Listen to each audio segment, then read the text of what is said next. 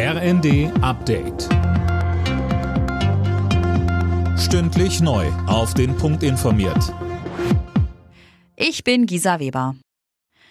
Heute startet die Fußball-WM in Katar mit der Eröffnungsfeier und dann dem Spiel des Gastgebers gegen Ecuador.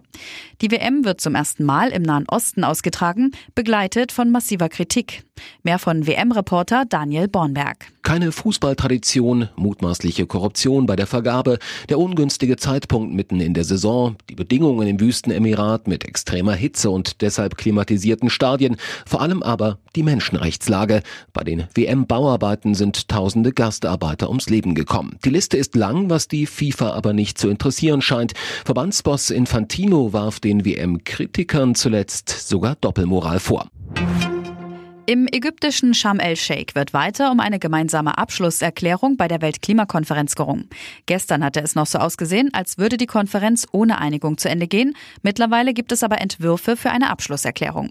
Einen Durchbruch gab es offenbar beim Streitthema Ausgleich für klimabedingte Schäden. Über einen Fonds soll künftig Geld an Entwicklungsländer gehen, die besonders vom Klimawandel betroffen sind. Der neue Twitter-Chef Elon Musk hat das Profil von Ex-US-Präsident Trump bei dem Online-Dienst entsperren lassen. Das Volk hat gesprochen, Trump wird wieder zugelassen, so Musk. Zuvor hatte er die Twitter-Nutzer darüber abstimmen lassen.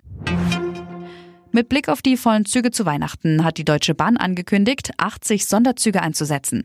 40.000 zusätzliche Sitzplätze sollen den Reisenden so zur Verfügung stehen, erklärt der DB Fernverkehrsvorstand Michael Peterson in der Bild am Sonntag. Auch das Serviceteam soll bis zu den Feiertagen aufgestockt werden.